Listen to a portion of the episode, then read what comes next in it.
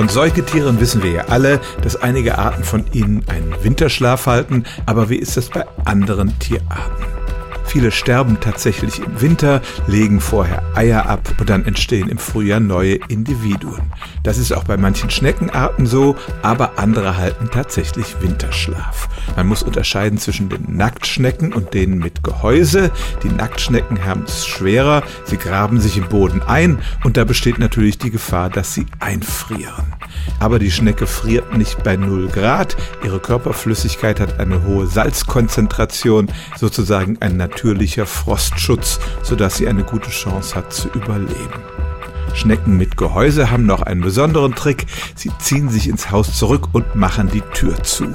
Weinbergschnecken zum Beispiel verschließen die Öffnung ihres Hauses mit einem Kalkdeckel und dann können sie erheblich niedrigere Temperaturen aushalten als ihre nackten Verwandten. In Experimenten haben sie bis zu minus 100 Grad Celsius überlebt. Es stimmt also tatsächlich, viele Schneckenarten halten Winterschlaf und kommen dann im Frühjahr wieder zum Vorschein.